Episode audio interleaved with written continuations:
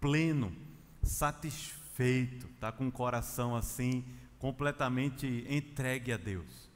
O contentamento ah, no culto, como o centro da vida, é o tema que a gente está proposto aí para conversar hoje. E eu pensei aqui durante a semana nesse texto de Ageu, capítulo 1, versículos de 1 a 11, porque Ageu foi um profeta que foi escolhido por Deus para viver um período da história singular, único na história de Israel, lá no Antigo Testamento. Né?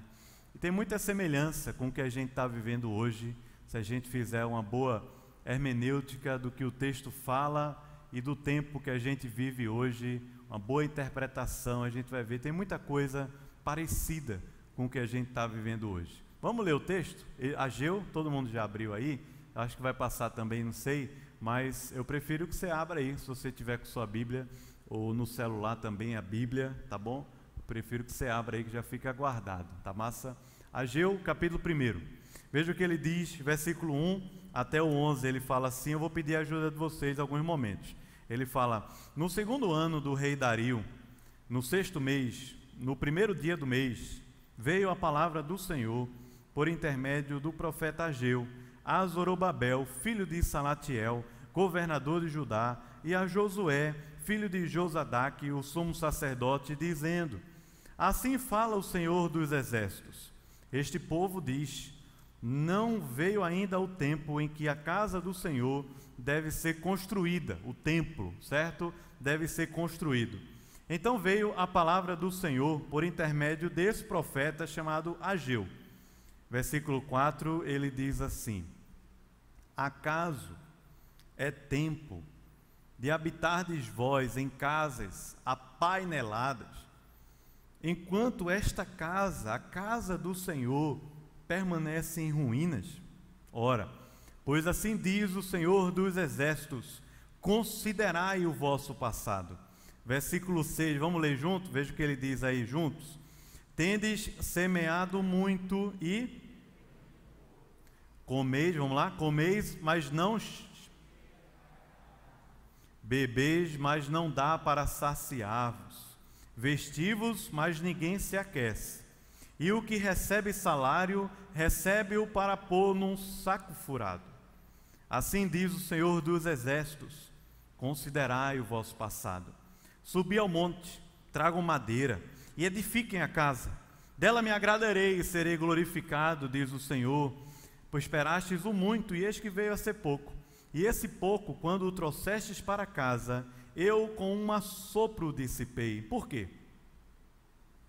diz o Senhor dos Exércitos, por causa da minha casa, que permanece em ruínas, ao passo que cada um de vós corre para resolver a própria vida, corre por causa da sua própria casa, dos seus próprios interesses. Por isso, os céus sobre vós retêm o seu orvalho, e a terra retém os seus frutos. Fiz vir a seca sobre a terra e sobre os montes, sobre o cereal e sobre o vinho, sobre o azeite e sobre o que a terra produz, como também sobre os homens, sobre os animais e sobre todo o trabalho das mãos. Amém. Amém. Vamos orar? Senhor, muito obrigado pela tua palavra, Deus. Esse texto tem tanta coisa, Pai, tanta coisa. Que eu te peço, Pai, é que o Senhor tenha misericórdia da minha vida, de cada um que está aqui, de quem está em casa ouvindo. Senhor, Realmente, Pai, se não for o teu espírito e a tua palavra, Deus, nenhuma argumentação minha vai valer aqui. Mas me ajuda, Senhor, porque eu sou pesado no falar, eu tropeço com as palavras, e eu te peço mesmo a unção do teu espírito e a graça do Senhor, Pai. Abre os nossos olhos, abre os olhos espirituais, abre a nossa mente, corrige-nos exorta-nos, Senhor. E Pai, nos ajuda a encontrar isso que é chamado do contentamento, Pai. O culto como o centro da nossa vida, Senhor. Nos ajuda, Pai, em nome de Jesus. Amém. Amém. Deixa eu explicar um pouquinho o contexto histórico aqui desse texto que a gente leu de Ageu, para ver se todo mundo consegue de alguma forma ficar no mesma, na mesma plataforma. Ageu foi um profeta que profetizou em Israel após o cativeiro babilônico. Israel, a nação escolhida por Deus para fazer revelar, né, para revelar o filho de Deus, foi levado cativo para a Babilônia. Já era, já não era o Israel completo, já era uma parte, era o reino do sul, era Judá praticamente, e mais uma tribo pequena. Foram levados cativos lá para a Babilônia, passaram aproximadamente 70 anos. Mas não foi assim um cativeiro bobo qualquer. A turma caminhou para esse cativeiro mais ou menos 4 mil quilômetros. A turma ficou presa lá. E outra coisa, a nação foi totalmente destruída. O que ficou em Israel foram ruínas. As ruínas do templo, que era a casa de Deus, construída lá por Salomão, as ruínas das muralhas de Jerusalém, que representavam a proteção de Deus ali no meio do povo de Deus, o palácio do rei, que representava o reinado de Deus ali em Israel, e não somente isso, a cidade, a casa do povo, ficou tudo em ruínas. E em Jerusalém, em Judá, ficaram ainda algumas pessoas com uma dificuldade gigante financeira, sem ter o que comer, pobres, realmente precisando do mantimento diário para sobreviver. Foi um período de muito sofrimento, não foi pouco sofrimento, muito sofrimento. Uma turma que foi levada cativo lá para a Babilônia. Nesse cativeiro perderam famílias, perderam entes queridos, morreram durante a guerra, a invasão de Nabucodonosor lá em Jerusalém, Judá. Muita gente morreu. O pessoal viu na praça pública aquelas montanhas de cabeça que foram cortadas dos pais, dos guerreiros, para assustar todo mundo. Essa turma viu isso. A atrocidade, a calamidade, viu toda a desgraça que veio lá em Israel. Foi para o cativeiro babilônico mais ou menos 70 anos, porque existe aqui uma, uma lógica também do tempo que ia demorar muito para a gente explicar. 70 anos de cativeiro. O que aconteceu foi que muitos desses que foram lá para a Babilônia refizeram a vida. É o que o profeta Jeremias fala para a gente. Foi o que ele falou para esse povo. Vão buscar Deus onde vocês estão e refaçam a vida. Trabalhem, constituam família, vamos viver, não vamos ficar somente chorando por Jerusalém, vamos viver a vida. E a turma viveu. Só que o Império Babilônico perdeu, quebrou. Um novo império surgiu, chamado Medo-Persa, na figura de Ciro o Grande, e Ciro publicou um, um edito, publicou uma ordem. E a ordem era a seguinte: o povo pode voltar para casa e reconstruir a cidade. Ciro foi quem fez isso, um negócio de argila assim chamado o cilindro de Ciro. Ciro fez esse negócio, o povo voltou. Voltou para casa, vamos reconstruir a vida, vamos reconstruir as coisas. Mas adivinha só? Poucos voltaram. Poucos. Muito pouco. A grande maioria do povo de Deus que foi para a Babilônia se encantou pela Babilônia e não mais se encantava com a ideia do templo, da casa de Deus, do povo de Deus, da história de Deus, da obra de Deus. A grande maioria. A grande maioria se encantou tanto com a Babilônia. E sabe o que a Babilônia tem para encantar a gente? Vocês sabem? Prosperidade econômica, dinheiro, trabalho, bom, conforto, boas tecnologias, uma cidade grande e desenvolvida. Babilônia encanta qualquer um. Encanta o meu coração, encanta o seu coração também. Esse povo foi para a Babilônia, se encantou tanto com a Babilônia, que quando foi a hora de voltar para Jerusalém, pouca gente quis voltar. Mas voltou um grupo. E aí aparece a figura de alguns nomes na Bíblia. Zorobabel, por exemplo, eu primeiro, Josué, como um sumo sacerdote. Aparece também na Bíblia a figura é, do, dos profetas, Ageu, Zacarias. Aparece também na Bíblia a figura dos livros lá de Esdras, Neemias. Essa turma foi chamada por Deus para falar ao povo que tinha voltado para a terra voltado para Jerusalém, vamos reconstruir. voltaram para Jerusalém. Estão animados. Sabe aquela empolgação após o acampamento, a temporada? Passei muito tempo indo para a temporada de acampamento, muito. Aquela empolgação do acampamento de carnaval, esse é o, acho que de 21 anos, 21, 22 anos, é a segunda vez que eu não vou para um acampamento de carnaval. Segunda, a primeira foi quando Julinha nasceu. Ela nasceu dia 9 de fevereiro e foi justamente período pertinho do carnaval. A gente não tinha como sair de casa, ficamos em casa. E a segunda é agora. Mas eu estou considerando um motivo muito justo não ir para o acampamento de carnaval, porque não vai ter carnaval. E isso é uma vitória, irmão. Isso é bom demais para a nossa cidade. É ou não é? Pai, se, se não for ter carnaval, não quero ir para acampamento, não. Você quer? Quer não, faço questão não.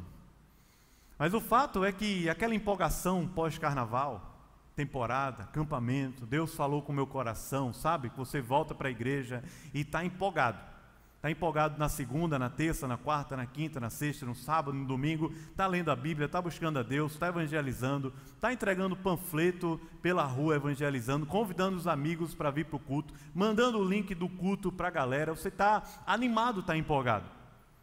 Só que a sociedade, a Babilônia que a gente vive, não está feliz, nunca vai estar tá feliz quando a gente está empolgado com as coisas de Deus.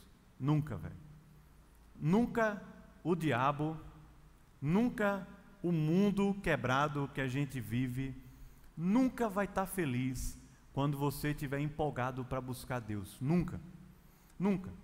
Nunca os ímpios, aquelas pessoas que não conhecem a Deus ainda, Nunca eles vão estar animados e empolgados quando eu e você queremos buscar Deus. E sabe o que acontece? A gente começa a ser é, é, contaminado, a gente começa a, a, a, sei lá, a sofrer, começa a receber sugestões, começa a pressão a bater na vida da gente, os horários, o tempo, os cronogramas, a agenda, começa a pegar. É a escola, são as provas, é o vestibular, é a demanda de casa, é a demanda da comida que eu tenho que fazer, da minha faxina, é a demanda do meu trabalho, do meu futuro, da minha natação, do meu judô, do meu jiu-jitsu, do meu UFC, do meu videogame, é a demanda dos livros que eu tenho que ler, é a demanda do dinheiro que eu tenho que guardar, do quanto que eu tenho que investir para ter dinheiro lá na frente, é a demanda. A Babilônia vai investir todas as suas armas e todas as suas forças para fazer eu e você desanimarmos com a casa de Deus e com o culto a Deus. E a pergunta que Ageu faz ao meu coração e ao seu também é: qual é o centro, o centro da sua vida? O que é que impulsiona você a acordar todos os dias e viver? O que é que impulsiona você a estar hoje aqui à noite, numa sexta-feira? O que é que impulsiona você a estudar numa escola, numa faculdade, a trabalhar, a ganhar dinheiro, a ter relacionamentos? Qual é o centro da alma, o centro do nosso coração, o centro da nossa vida? Ageu é esse cara chamado por Deus para incomodar, porque a palavra dele não é fácil. Não é simples. Não é uma palavra de conforto, não é uma palavra de amaciar o ego. A palavra de Ageu é forte. E toda vez que você lê Ageu com os olhos do Espírito, você vai ouvir essa voz pesada no seu coração, como eu também preciso ouvir hoje. Ageu está dizendo para o povo assim: o culto a Deus não é mais o centro da sua vida. Não é mais. O culto. Quando eu estou falando de culto, não estou falando do domingo somente, não. Mas a presença de Deus, a casa de Deus, a obra de Deus aqui na terra, não são mais o centro da sua vida. É o que Ageu está dizendo para o povo. Ageu chama os líderes primeiro, chama na grande, chama a responsabilidade, primeiro da liderança. Mas essa é uma palavra que vai ser transmitida a todo o povo também. Ageu está dizendo assim: vocês, na verdade, estão cuidando cada um do seu próprio interesse. E o encanto que vocês tinham lá na Babilônia continua é, regendo a sua vida, continua estabelecendo o brilho no seu olhar. Não é mais o culto, não é a presença de Deus, não é a palavra de Deus, não é a obra de Deus, mas o que faz o seu coração brilhar e o seu coração assim pulsar de ânimo e de força é a mesma coisa que fazia lá atrás na Babilônia. O encanto com o mundo. Aquilo que Jesus falou na parábola do semeador, dizendo que uma semente ela vai sendo lançada no meio do caminho e vem lá as aves, o inimigo não está feliz com essa semente que está sendo plantada, ele vem lá e come a semente. Mas tem outras que são edificadas em solo rochoso. E essa parece que começa a crescer, começa a apontar alguma coisa ali, mas de repente as fascinações do mundo, as perseguições, as lutas, as crises fazem essa semente secar, esmorecer. É uma palavra dura de Ageu. Mas Ageu vai dizer ao povo não para simplesmente pisar na cabeça da galera e colocar para baixo, não.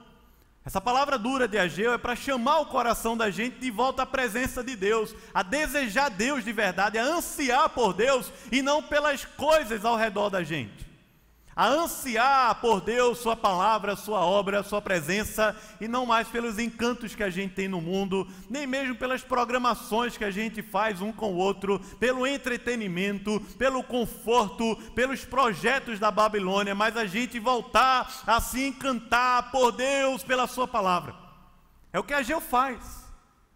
Voltar a resgatar o coração da gente para o culto, a casa de Deus para a presença de Deus, para desejar Deus, para querer Deus, porque se o centro da nossa vida não é Deus, não é a presença de Deus, não é a palavra de Deus, a gente vai viver eternamente insatisfeito.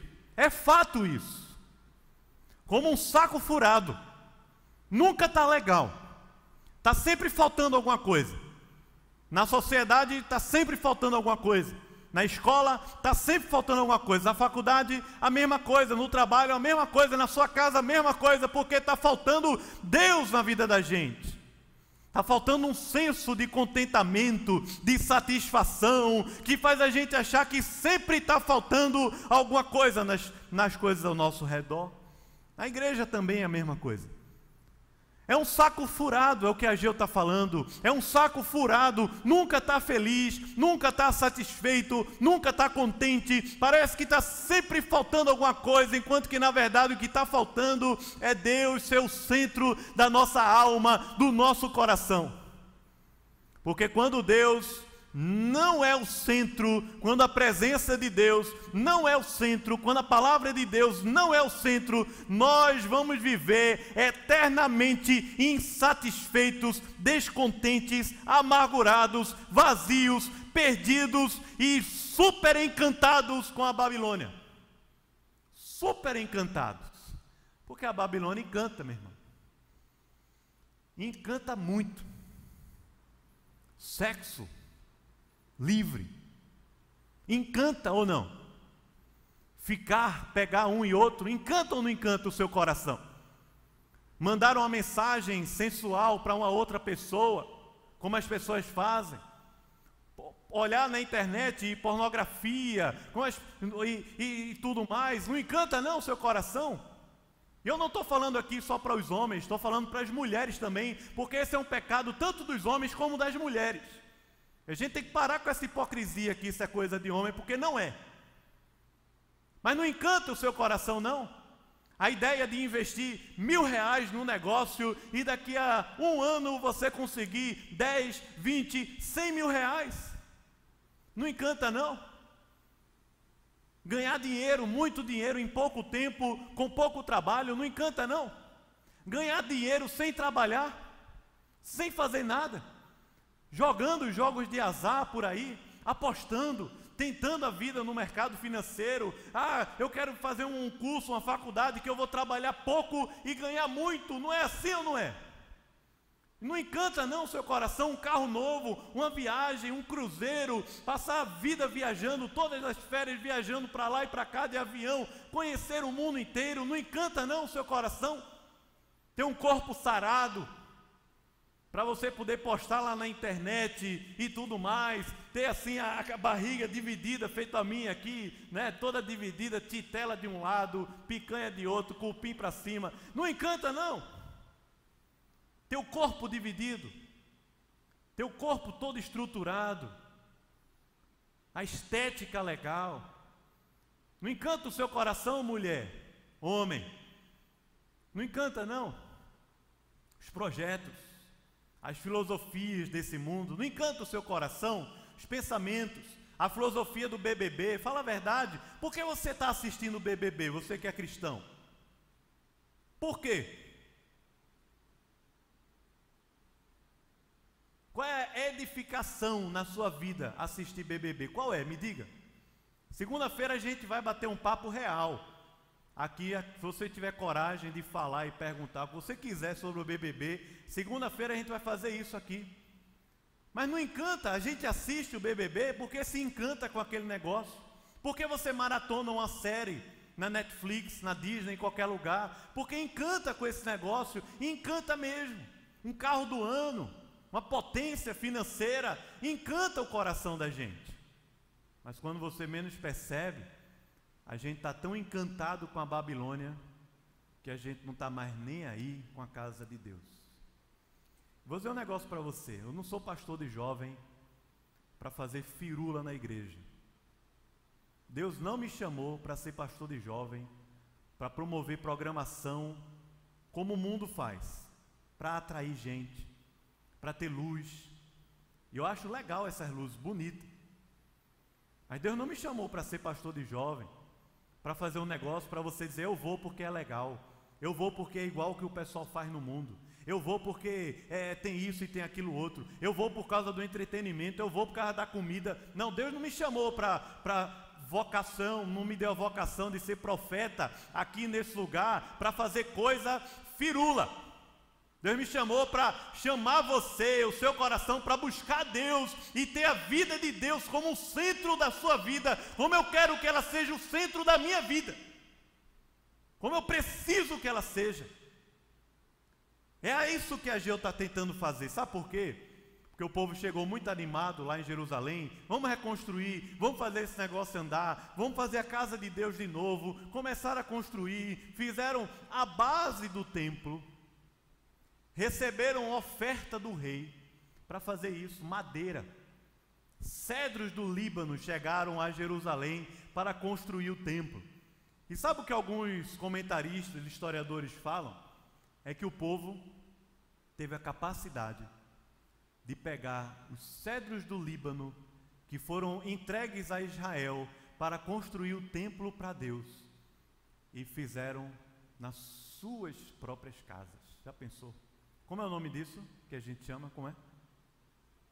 É o que isso? É assim, né? Roubaram, velho. Muitos comentaristas falam que o povo roubou. A casa de Deus passou 14 anos. 14 anos, velho. Já pensou parada? 14 anos parado. Tem gente aqui que não tem 14 anos, que eu sei. Hoje eu passei uma vergonha danada na escola. Primeiro ano do ensino médio, como é teu nome, veio de onde, para onde vai, aquela história toda. Aquela redação, minhas férias de uma semana, como é que foi as suas férias de uma semana, aquela coisa toda. Aí eu, o pessoal perguntou, professor, você está aqui há quanto tempo? Eu disse, desde 2006 eu estou na escola trabalhando como professor. A menina falou: Meu Deus, eu não era nem nascida. Disse, Rapaz, me quebrou. Eu disse: Tem coisa que você pensa, mas não precisa falar. Entendeu? 14 anos, velho. 14 anos. A casa de Deus parada. E a casa do povo apainelada. Apainelado é o seguinte: é um negócio chamado lambris. Não sei se você conhece um lambris. Pessoal de arquitetura, quem é de arquitetura aí? Levanta a mão, a galerinha aí, ó. Cadê? Cadê? Tem alguém aí não? Estão se escondendo, né? Olha aqui, ó, Heleninha. Não sei se Duda está aí. A galera vai explicar depois esse negócio. Mas a galera pegou a madeira, que era para o templo a Deus, e botou assim nas paredes das casas. Bem decorado, bem ornamentado, bem bonito. Lambris é um negócio que, se for feito bem direitinho, fica bonito que só. Ficou lá na parede os lambris. As casas com aquele negócio eram casas chiques naquela época. Sabe quando você vê uma casa, por exemplo, assim, só o tijolo aparente, não aquele bonitinho, tal, retrô, mas só o tijolo e cimento que não foi rebocada. É mais ou menos essa imagem. Tem lá uma casa de Deus em ruína, tijolo e cimento, um negócio começado, e a casa do povo, com aquela madeira assim, bem bonita, os cedros do Líbano ornamentando toda a fachada da casa do povo, uma coisa linda, uma arquitetura de primeiro mundo. Era isso que estava rolando ali. E o fato era muito simples. O povo começou a reclamar. Dizer, rapaz, a gente já está aqui há quase 15 anos e a igreja continua desse jeito. Não tem jeito para a igreja. A casa de Deus continua desse jeito. Sabe qual é a resposta que Deus faz? o que Deus fala é o seguinte: preste atenção, povo de Deus. A casa de Deus está desse jeito porque vocês resolveram construir cada um a própria vida e deixaram a casa de Deus de lado. Simples. A casa de Deus está em ruínas porque vocês se perderam na fé. E é natural que no momento, nesse tipo de situação, isso aconteça. Sabe por quê? Porque quando a gente passa por uma situação muito difícil, muito difícil, foi o que esse povo passou.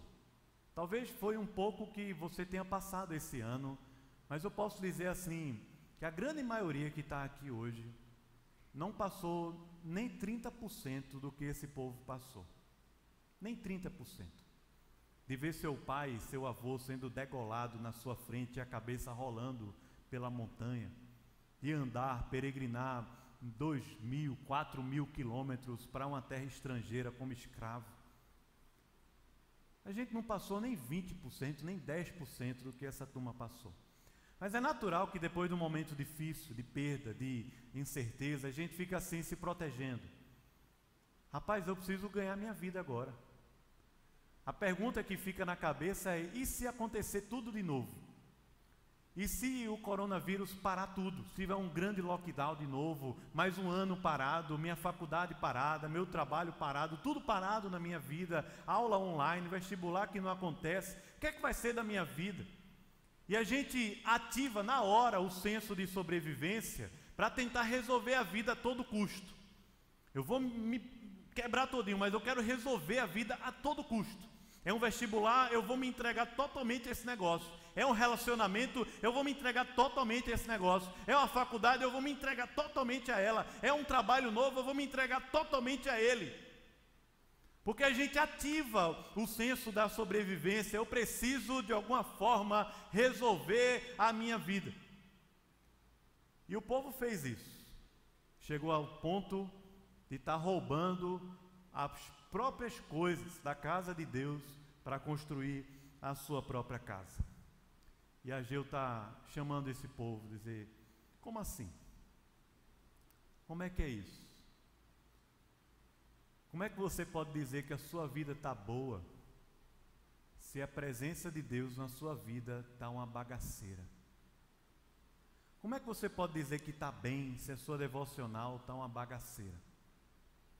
Como é que você pode dizer que as coisas estão assim, maravilhosas, se o seu envolvimento com a casa de Deus, com a obra de Deus, é zero, é nada, é de mau gosto, é por obrigação, não mais por vontade, por gosto, por desejo, mas simplesmente por uma obrigação religiosa.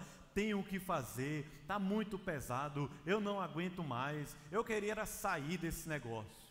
Como? Como você pode, diante do tribunal divino, diante da presença daquele que conhece o mais profundo do nosso coração, dizer para Deus assim: Senhor, eu não me envolvi tanto com a tua presença, com a tua palavra, com a tua obra aqui na terra, porque eu não tive tempo, porque eu não tinha condição, porque as coisas eram pesadas demais para mim. Porque eu, eu tive tempo para fazer o trabalho, tive tempo para construir minha casa, tive tempo para comprar um carro, tive tempo para viajar, tive tempo para assistir um bocado de série na Netflix, mas não tive tempo, não tive condição de me envolver naquilo que é eterno. Porque a gente não está falando de uma construção humana. Quando Ageu está falando aqui do templo, ele está falando de uma construção que aponta para a eternidade. É um templo que aponta para o Cristo, que é o próprio templo divino aqui na terra. É um tabernáculo que aponta para o Cristo, que é a imagem do Deus invisível aqui na terra. É um templo, é uma casa de Deus que aponta para mim e para você, nós que somos o templo do Espírito Santo aqui na terra hoje. É a casa de Deus é o templo de Deus, é o meu corpo, é o seu corpo, somos eu e você juntos, é a casa de Deus que vai crescendo sobre a terra até quando Jesus Cristo voltar. Ageu é muito duro na sua palavra. Na verdade, Deus, através de Ageu, é muito duro. Ele vai dizer: como é que você tem a capacidade de reclamar da igreja, da casa de Deus? Enquanto na verdade ela está em ruínas faz 14 anos. E tudo o que você faz, todo esforço, todo suor, todo tempo, todo o seu dinheiro está sendo empregado nos encantos da Babilônia, naquilo que não preenche a sua vida. Só faz a gente cansar. Cansa mesmo. Cansa. E Isaías, no capítulo 40, foi muito verdadeiro quando ele falou que os jovens caem porque estão exaustos, porque perderam Deus de vista. Porque juventude é isso. Juventude é ter energia para gastar mesmo. É o jugo da mocidade. Mas caíram porque estavam exaustos. Mas os que esperam no Senhor, o que é que Isaías fala? Você lembra? Os que esperam no Senhor o quê? Renovarão as suas forças. Correm e não se cansam, caminham e não se fatigam. Simples. Veja, por exemplo, aqui no texto de Ageu, quando ele fala aqui no primeiro versículo 2, que a gente já citou, mas Ageu fala assim: diz o Senhor dos exércitos. Preste atenção, porque quem está falando não é o seu amiguinho, mas é o Deus verdadeiro é o Senhor de todas as batalhas, é o Senhor dos exércitos. E ele diz assim: Não veio ainda o tempo, o povo diz, em que a casa de Deus foi edificada. O que é está acontecendo? Está essa bagunça, as coisas não funcionam direito. Por que a casa de Deus está assim? Então a resposta de Deus é a seguinte, versículo 3: Veio, pois, a palavra do Senhor por intermédio de Ageu, dizendo: Acaso é tempo de habitardes vós em casas todas apaineladas, todas bem bonitas, bem decoradas, com um produto assim riquíssimo, enquanto a casa de Deus permanece em ruínas. A palavra de Egeu primeiro é: considerai o vosso passado. O que Egeu está falando aqui sobre considerar o passado é: lembra o primeiro amor? Lembra o que Deus já fez por você? Lembra da história de Deus com a sua vida? Lembra das promessas de Deus. Lembra da história de Deus na Bíblia. Desde lá o jardim do Éden até a ilha de Pátimos, quando João recebe a revelação do Apocalipse. Considera o vosso passado. Considera o passado da história de Deus. Quando foi que Deus desamparou um servo? Quando foi que Deus deixou você sozinho? Quando foi que Deus abandonou o seu povo? Quando foi que Deus rejeitou o seu povo, deixou de lado? Quando foi? Considera o passado, considera o que Deus já fez, quantas bênçãos, quantas Deus já não fez na sua vida e na história da igreja e na história do povo de Deus. Considera o passado. Aquilo que Jeremias fala, traz à memória o que pode dar esperança, pode dar ânimo para a gente viver e buscar Deus de verdade. Considera o passado. Volta ao primeiro amor. Lembra o que Deus já fez por você, lembra o que Deus já fez através da sua vida e, e pensa nessa conjuntura toda, o que é está acontecendo com você, que começou bem, começou animado, começou fortalecido, cheio do Espírito Santo e agora está uma pessoa que não consegue nem ficar em pé, porque é um saco furado, que nunca está feliz, nunca está contente. Considerai o vosso passado, é a palavra de Ageu para aquele povo, ele repete essa palavra de novo ali no versículo 7, considerai o vosso passado. Veja o versículo 6, o que ele diz, ele fala, vocês estão se esforçando tanto, tendes semeado muito e recolhido pouco. Percebe ou não? Vocês estão gastando tanta energia, tanta, mas estão colhendo tão pouco. Que está acontecendo? Tanto suor, tanta lágrima, tanto tempo, tanto dinheiro investido.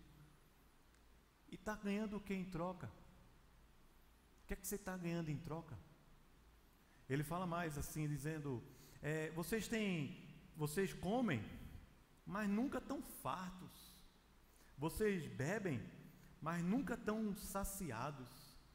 Vocês têm roupas, mas nunca tão aquecidos de verdade. Sabe o que a Geu está falando? A palavra do Senhor é, é simples. Está sempre faltando alguma coisa. A comida nunca está boa, a bebida nunca está boa, a roupa nunca está boa. Veja que ele está falando aqui das coisas essenciais, porque Paulo diz que grande fonte de lucro é a piedade com contentamento. E é o próprio apóstolo Paulo que diz também que se eu tenho o que comer e o que vestir, eu posso estar contente. É o simples, não é o a mais, não é o, o plus, é o simples. Eu não gosto, não estou satisfeito com o que eu como, não estou satisfeito com o que eu visto, com certeza não vou estar satisfeito mais com nada, porque é o simples. Se você tem o que comer e o que vestir, você já está satisfeito com Deus. É o que Paulo fala sobre o contentamento. É uma grande fonte de lucro, é o contentamento e a piedade. E ele diz: é simples, ter o que comer e ter o que vestir. Mas a palavra de Deus para aquele povo é: vocês nunca estão satisfeitos, está sempre faltando alguma coisa. E ele diz no finalzinho do versículo 6 assim: Mas ninguém se aquece, perdão, e o que recebe salário está ganhando muito dinheiro mas sabe o que está fazendo com ele? Está colocando num saco furado. Saco furado. Está ganhando muito dinheiro. Mas não está sendo fiel a Deus na mordomia do seu tempo. Não está sendo fiel a Deus na mordomia do seu dinheiro. Sabe o que acontece? Tudo que a gente constrói aqui na terra não passa de um castelo de areia na beira do mar. Não passa. Então a música do Casting Crowns, que é American Dream, muito legal essa música, é antiga pra caramba. Mas tem um clipezinho dela lá no YouTube, muito legal. É o sonho americano. É aquilo que você estuda na escola, o American Way of Life. Tudo que você constrói, na verdade, não vai passar de um castelinho na beira do mar, que vai embora rapidamente. É um saco furado. A gente nunca está satisfeito. Abra sua Bíblia em Isaías, capítulo 55. Veja o que ele diz. Isaías capítulo 55. Você pode abrir? Pode ser não? Pode ler comigo aí? Isaías capítulo 55, veja o que ele diz para a gente.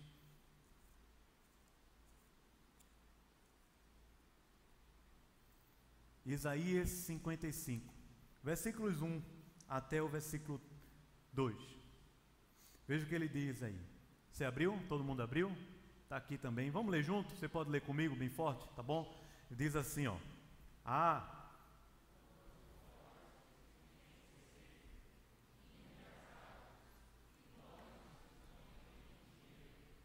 Vinde, comprai e comei. Sim, vinde e comprai. Versículo 2: Por que gastais o dinheiro, vamos lá? Naquilo que não é pão, e o vosso suor naquilo que não satisfaz. Ouvi-me atentamente, comei o que é bom, e vos deleitareis com finos manjares. Que palavra abençoada. Pergunta do profeta Isaías, alguns anos antes de Ageu, foi a mesma. Na verdade, a pergunta de Ageu foi a mesma de Isaías. Por que você gasta tanto suor, tanto dinheiro naquilo que não é pão, naquilo que não satisfaz, e a casa de Deus, o seu culto a Deus, está em ruínas em ruína. Você vai para todo lugar. Todo lugar você vai. O trabalho você não falta. Porque se você faltar, você é demitido, perde o dinheiro. Mas não vem para a igreja. Gastamos o nosso tempo com um bocado de coisa, mas não gastamos com aquilo que é eterno a salvação de almas perdidas que estão indo para o inferno, a edificação do corpo de Cristo, o serviço no corpo através do amor e dos dons e dos mandamentos da mutualidade, naquilo que é eterno, é a casa de Deus, é a obra de Deus aqui na terra. A Gil está querendo trazer uma palavra dura. Mas não precisa gritar nem falar duro. Porque não são argumentos humanos. Mas é quando a palavra, pelo Espírito, faz o nosso coração aquecer de verdade por Deus, pela Sua obra, pela Sua presença, pela Sua casa, a ponto da gente não querer mais nada. Eu não vou para a igreja porque tem uma programação legal. Eu não preciso estar na igreja porque é legal. Eu quero estar na igreja porque tem Deus, porque tem palavra de Deus, porque tem pão para alimentar o meu coração. Eu quero estar no mundo não é para ganhar dinheiro, não é para fazer uma boa faculdade, ter um bom diploma, tirar nota boa, fazer um MBA, um mestrado, um doutorado. Eu quero estar no mundo para ganhar gente para Jesus, para ser luz do mundo, sal da terra, para abençoar a terra, para ser um sacerdote de Deus nessa terra por causa de Deus. Eu estou dentro da igreja para construir a casa de Deus, eu estou lá no mundo para construir a casa de Deus. É isso que a Gil está falando, porque Deus habita em nós pelo seu Espírito. Em nós. Então ele diz assim: por que a gente gasta tanto tempo naquilo que não satisfaz a vida da gente? Vive como um saquetel furado, sempre insatisfeito e não consegue edificar a casa de Deus. Quando o culto a Deus não é o centro da nossa vida, a gente vai viver eternamente insatisfeito. Pode acabar a pandemia, pode você viajar o mundo inteiro, pode você ter o dinheiro que for, pode você ganhar milhões com Bitcoin criptomoeda, pode você é, ter o corpo e a beleza estética mais bonita do mundo Pode você ser a pessoa mais inteligente da sua sala, ter cursos, mestrados, doutorados, ter um currículo acadêmico invejável. Pode ser o que for. Mas se o culto a Deus não é o centro da vida da gente, a gente nunca vai estar contente. Porque enquanto a casa da gente estiver apainelada, enquanto a vida da gente estiver se organizando, mas o culto a Deus estiver em ruínas, a gente com certeza inverteu as prioridades de uma forma que talvez não tenha nem volta mais. Inverteu a prioridade. E passou 14 anos. 14 anos. Você é adolescente hoje. Abriu mão do Senhor no ano do seu vestibular. Imagine você daqui a 14 anos o que vai ser da sua vida. 14 anos. Você é jovem, entrou na faculdade os encantos da Babilônia são gigantescos. Você não tem mais aquele, aquela vigilância da escola, você está na faculdade. Você tem lá o bar de bigode, o bar da Kelly, lá na rural. Você tem a Rua do Lazer, na Católica. Você tem o que você quiser, velho. Você tem carro, você sai de noite, você pode ir para um motel com a pessoa da sua sala, não tem problema nenhum. Você é livre conquistou sua autonomia, deixou a casa de Deus em ruínas. Imagine você daqui a 14 anos. Essa é avaliação que eu faço hoje. Eu estou no meio da vida, estou com 35 anos. Será que eu vou viver 70? Vou fazer 35 agora em abril. Será que eu vou viver 70 anos? Eu não sei. Mas eu sei que hoje, se eu deixar a casa de Deus em ruínas, daqui a 14 anos, minha vida vai ser uma tragédia. E talvez a vida da minha família vai ser um desastre. Das minhas filhas vai ser um desastre. Simplesmente porque eu deixei a casa de Deus em ruínas para conquistar e para viver a minha própria vida. Por isso que Ageu termina dizendo: Considerai o vosso passado. Subi ao monte, trago madeira, vamos edificar a casa de Deus. Vamos viver para Deus. Vamos servir ao Senhor. Vamos evangelizar. Vamos orar, vamos buscar Deus. Tragam madeira.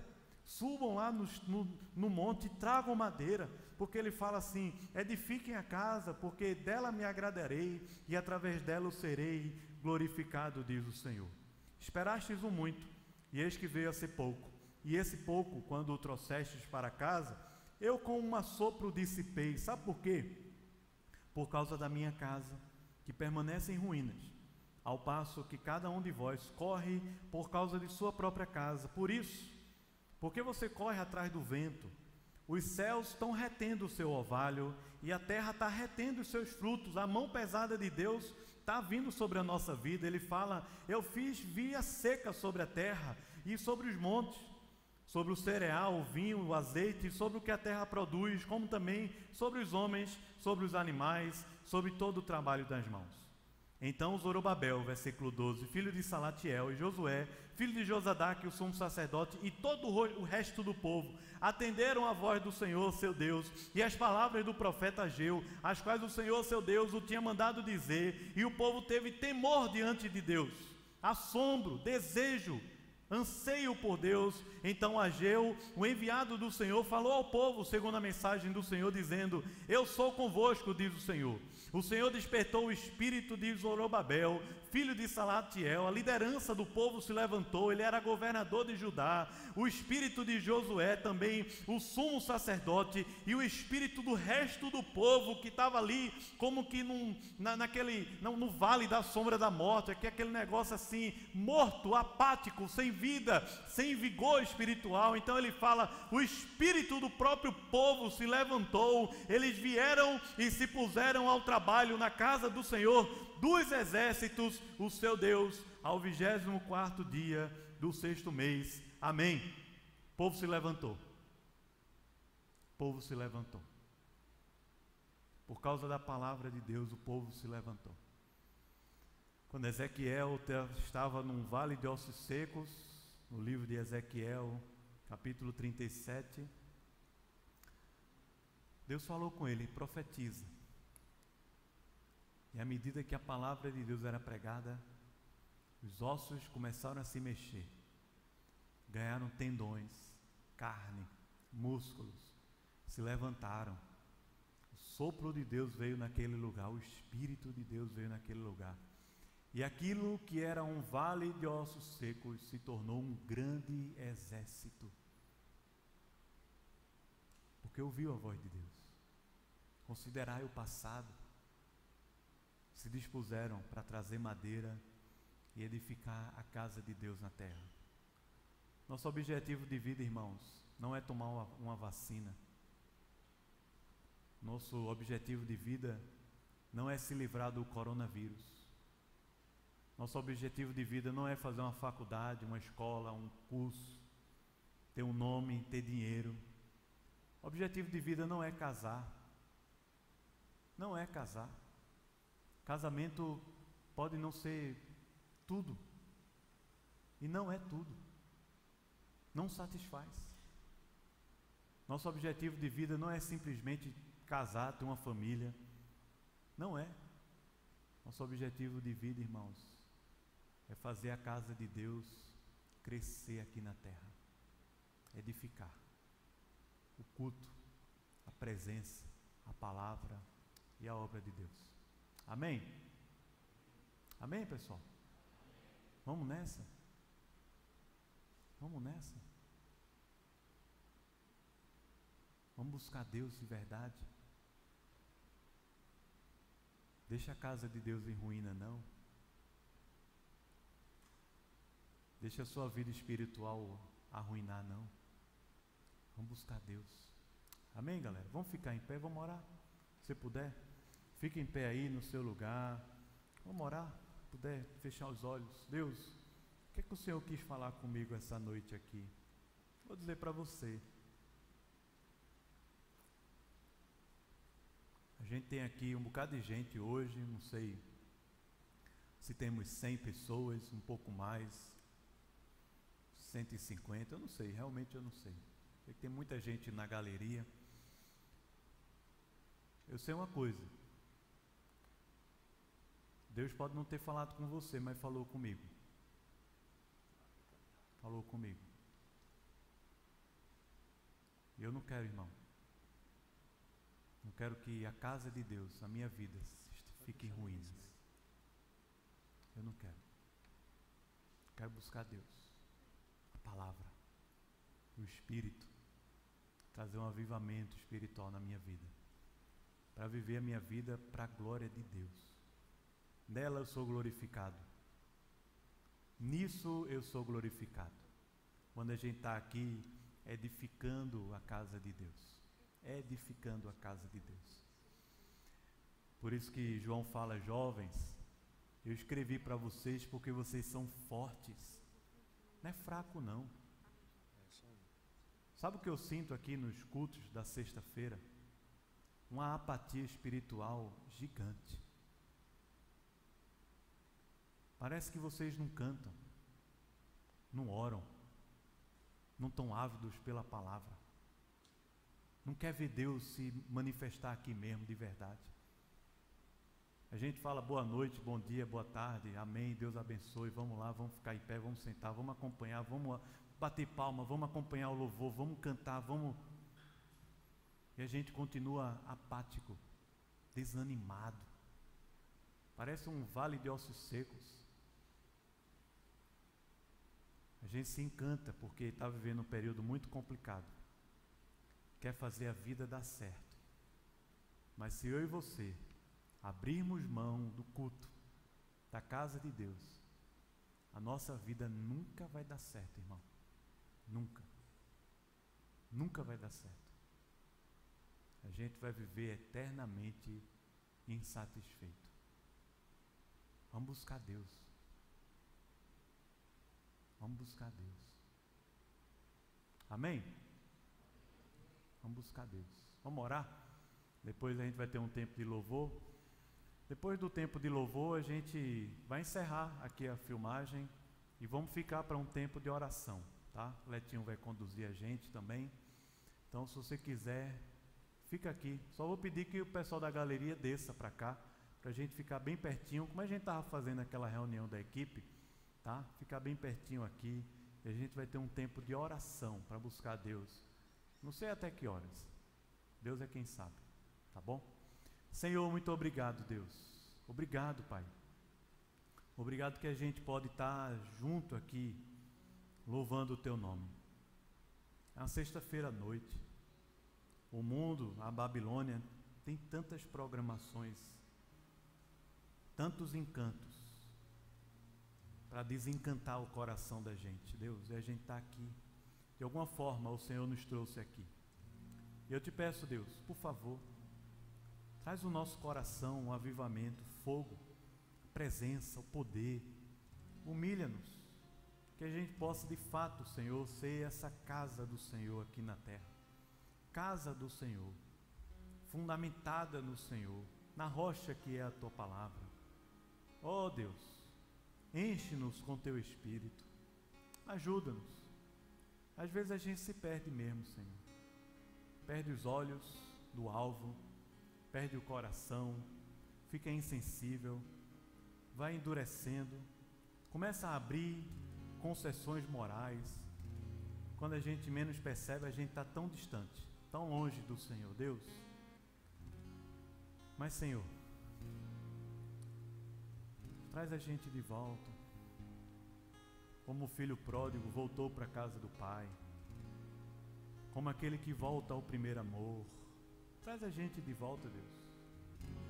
A gente só quer a tua casa. Não a nossa casa, Senhor. Não a nossa vida. Tua casa, Pai. Tua presença. A satisfação, o contentamento que só vem do Senhor, Deus. Por favor. A tua casa. Tua presença, Senhor. Em todas as áreas da nossa vida, Pai a tua luz brilhando no, na mais profunda escuridão da nossa alma. Senhor, por favor, Deus. Por favor, Pai. Faz isso aqui em nosso meio, do menor ao maior. Não tem idade, não tem classe social, não tem gênero. Homens, mulheres, jovens, adolescentes, crianças. O Senhor age. Faz os velhos sonharem. Faz os jovens também profetizarem, Senhor. Em nome de Jesus. Em nome de Jesus.